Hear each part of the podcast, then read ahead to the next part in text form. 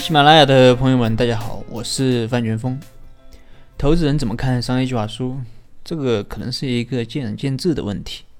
有的人说商业计划书很重要啊，怎么怎么怎么样。但有的人又说，投资人可能更看重团队，甚至有的人说，投资人根本就不看商业计划书。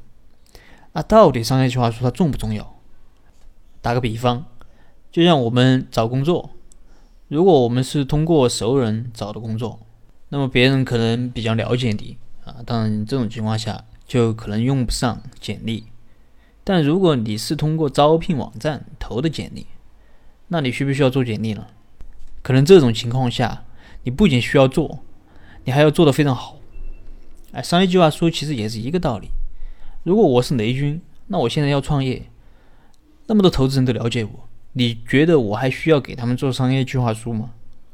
但如果你不是雷军，你一个投资人都不认识，你说你需不需要做？所以这个做不做啊，还是要根据自己的情况来。但我相信，对于我们大部分创业者来说，都是需要做的。那么从这一期开始，我们就从投资人的角度来看一看，啊，他们究竟比较在意商业计划书的哪些地方？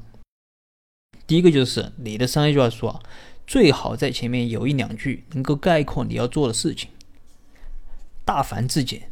你会发现很多做得好的企业，他们做的事情其实几句话就能说得清楚，一目了然，非常清楚。如果你要做的事情需要几千个字才能说得明白。那我觉得可能就太复杂了。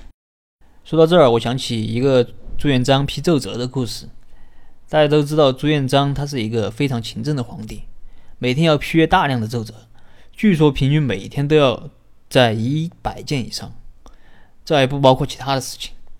那么这个故事就发生在洪武八年，一个大臣叫如太素，他写了一个长达一万七千字的奏折。朱元璋呢，让大臣帮着念。读到一万六千五百字的时候，都还没有听出来他讲的是什么。朱元璋于是当着文武百官的面把这个如太素打了一顿。但朱元璋还是把这个奏折看完了。他看完了，发现其实就是最后那五百个字说的是正事儿，而且说的还很有见解。啊，为此朱元璋还向这个如太叔道了歉，然后给大臣说：“以后你们要写奏折，有事儿就说事儿，啊，不要。”扯东扯西的，那么朱元璋他的勤政是出了名的，但如果遇到其他皇帝，可能看见这么厚的奏折都不愿意去看了。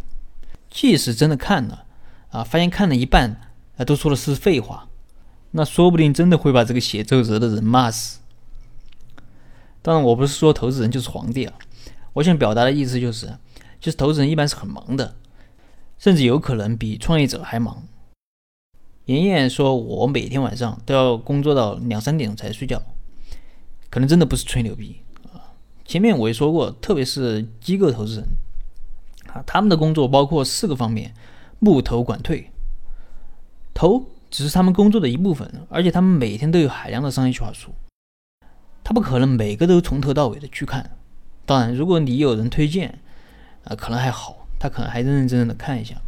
但如果没有人推推荐的话，他可能就不会花那么多时间去看，所以一定要简明扼要的把你所做的事情说清楚。当然，你也不能说一些假大空的话。像妍妍就说过这样一个段子啊：放高利贷的叫 P to P，乞讨的叫众筹，统计叫大数据分析，忽悠叫互联网思维，做耳机的叫穿戴设备，看场子收保护费的叫平台战略。搅局的叫颠覆性创新，借钱给靠谱的朋友叫天使投资，不靠谱的投资叫风险投资。这句话你说说了跟没说有啥区别？如果投资人看见你这样说，他可能都不想往下看了。所以请记住，一定要在开头写一个简单的摘要，把你要做的事情用简单的语言说清楚。我个人认为最好是几句话就能说得清楚。